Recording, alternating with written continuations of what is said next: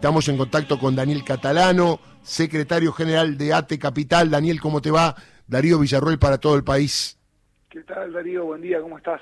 Muy bien, bueno, finalmente se concreta una marcha que todos esperan porque hay mucha gente suelta, como se dice, que dice, che, el 17 de octubre yo quiero salir, quiero ir a algún lado, y por suerte ahí están ustedes, ¿no? Con un montón de otras organizaciones. Sí, sí, sí. Este año organizado de otra manera. Bueno, el año pasado recordarás que hubo 17 y 18, ¿no? Eh, Correcto. Eve nos convocó y el 17 estuvimos los sindicatos en la plaza y el 18 la CGT hizo su, su acto. Así que muy contentos y contentas porque que pudimos construir este, este escenario, así que con mucha fuerza vamos a, a ganar la Plaza de Mayo este 17. ¿Y quiénes van a participar además de ustedes? Está la corriente federal sindical, están las dos CTA, la de las mejores y la autónoma, están los compañeros de camioneros, del ESMATA, eh, están los compañeros de la bancaria, eh, hay organizaciones sociales que también se están convocando para, para ese día, así que va a ser un día de mucha participación militante.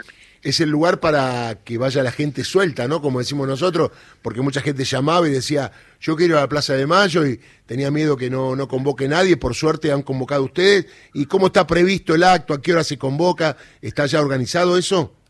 Se está organizando, la idea es a las 17 horas estar llegando a Plaza de Mayo. Eh, lo, lo, más probable es que se lea un documento, pero de todas maneras es muy probable también que que haya una lista de oradores, eso se va a ir resolviendo con el correr de los días, pero lo importante es que pudimos estar en un momento en donde se, hizo una mala jugada. Eh, los gordos hicieron una mala jugada, quisieron llevarlo a Tucumán, eh, volver a, generar un debate absurdo respecto a una fecha que, para nosotros es muy sentida y que además tiene eh, la responsabilidad histórica de, pensar en Cristina, que es eh, la, líder de, de nuestro espacio político que viene siendo hostigada, perseguida eh, y que necesita tener este respaldo.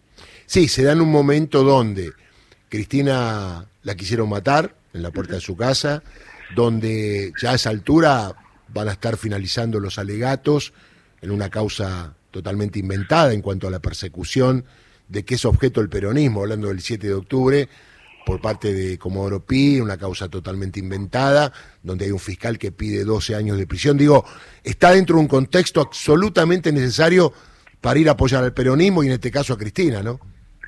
Sí, sí, sí, sí, y, por eso creo que estoy dando vuelta, ¿no? Hay, hay una parte de, sindicalismo que, está jugando otro partido, que debería haber convocado un paro general el, mismo día que gatillaron a, a Cristina, que prometió juntarse días después para resolverlo y no lo hizo, que planteó una movilización para el día de, la declaración y tampoco sucedió, bueno, no hay que esperarlos más, hay, que, hay que seguir avanzando, de, hecho así lo hicimos que la resistencia contra el macrismo y hay que, hay que volver a hacerlo ahora, porque me parece que si bien uno siempre tiene que trabajar en la expectativa y la esperanza de que haya una unidad institucional, eh, no siempre se logra. Entonces, cuando, cuando eso sucede hay que, hay que aprovechar y hay que abrazar y hay que sacarle el jugo y cuando no sucede hay que avanzar.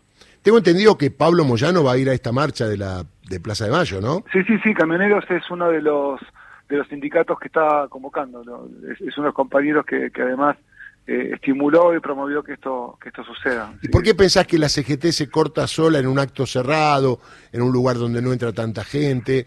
Eh, quizás movilizar solamente el aparato y con poca visibilidad, eh, y se dice que de ahí va a salir algún líder político o candidato político. ¿Por qué pensás que hace esto la CGT?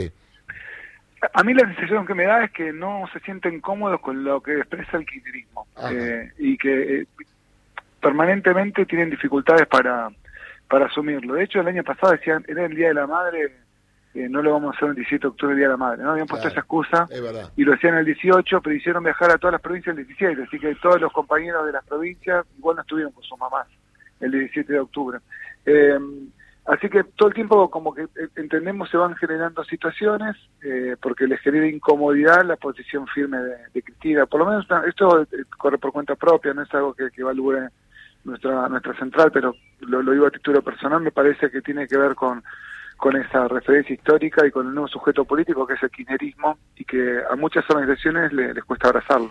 Lo último, y tiene que ver con el salario. Eh, tengo entendido que ustedes tuvieron paritarias y han adelantado el cobro de una cuota que estaba prevista para el año que viene, ¿es correcto esto? Esto es correcto, pero la rechazamos en la calle y estamos próximos a volver a, salir porque el salario de los empleados públicos es el salario eh, más bajo que, hay y que es eh, imposible organizarse con un salario promedio de entre 80 y 110 mil pesos.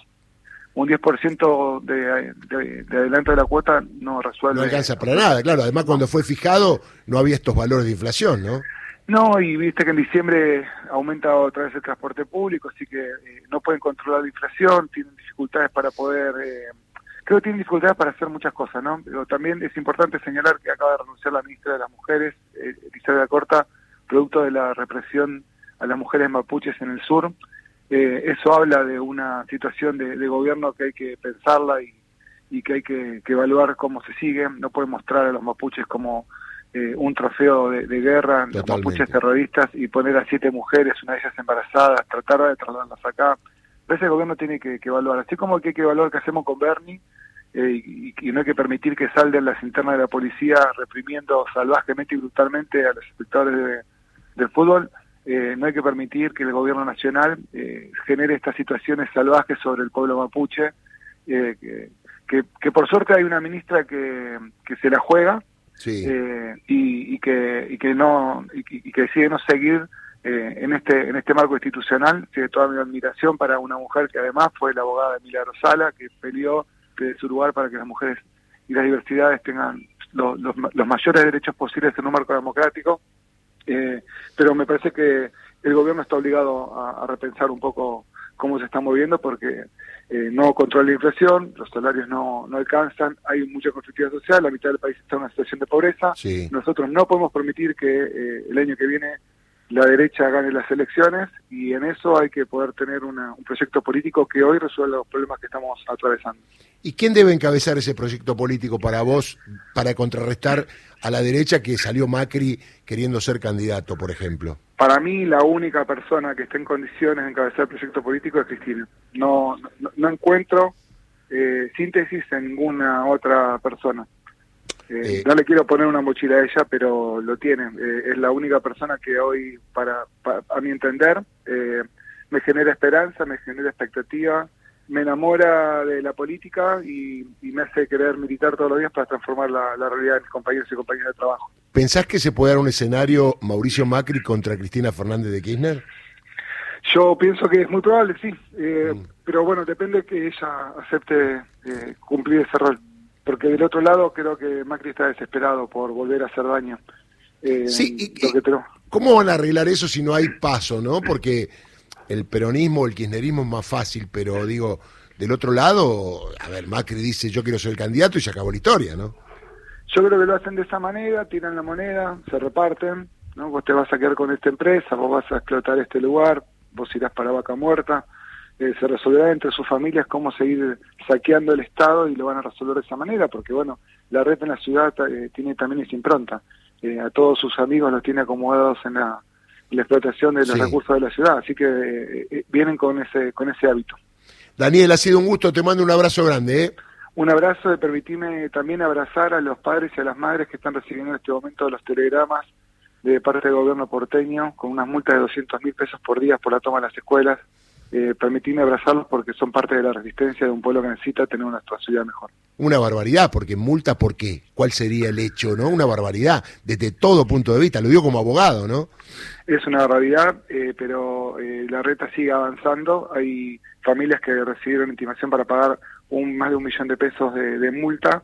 Eh, así que los estamos esperando en ATE, los estamos esperando en la y los estamos esperando en el CELS para poder ir acompañándolos y acompañándolas eh, para poder ir garantizando que sus derechos no sean vulnerados. O sea que el fin no es eh, mejorar la educación, sino recaudar, ¿no? El fin de nuestros pibes y nuestras pibas era comer con dignidad, mejorar la educación, mejorar la estructura de edilicia. El fin de ellos es seguir sometiendo a nuestro pueblo y seguir recaudando, por supuesto. Te mando un abrazo grande, Daniel. Un abrazo a ustedes, hasta luego. Daniel Catalano, secretario general de ATE Capital.